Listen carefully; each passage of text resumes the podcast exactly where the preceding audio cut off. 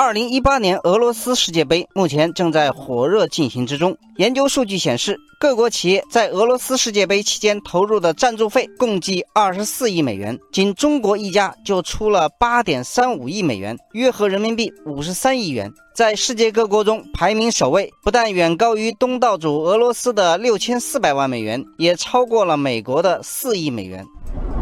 在过去几届世界杯中，赞助商主要集中在美国和日韩等大公司，但这次中国企业派出了最强阵容。除了万达已经是国际足联的战略合作伙伴之外，包括海信、vivo、蒙牛、雅迪、地牌和指点意境，共七家国内企业现身世界杯赞助商队伍。中国品牌占据了顶级和二级赞助商的三分之一。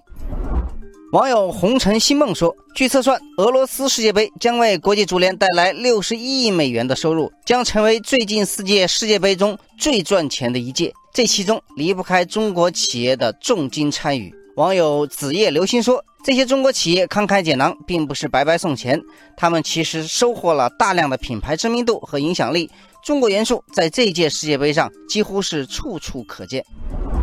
除了上述七家官方赞助商，还有超过二十家的中国企业也打起了世界杯营销战，通过赞助国家队、赞助球星等擦边球的方式蹭到了世界杯的热度。比如，作为法国国家队赞助商的厨电品牌华帝，就打出了法国队夺冠，华帝退全款的促销活动。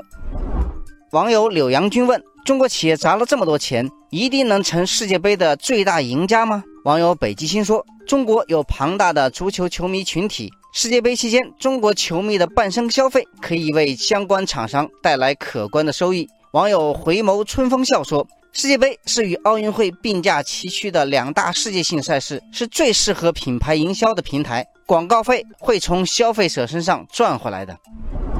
但也有人对此持谨慎态度。网友蝴蝶花说：“八年前，来自河北保定的光伏企业英利，以坊间传闻的十亿元人民币赞助费用，成为世界杯历史上第一家中国赞助商。八年后，英利深陷连连亏损的泥潭，再也无力赞助世界杯了。”网友喜闻乐见说。赞助世界杯虽然可以借势提高企业在全球范围的品牌形象，但并不意味着一定会有理想中的丰厚回报。赢得消费者的关键还是企业自身的核心技术实力。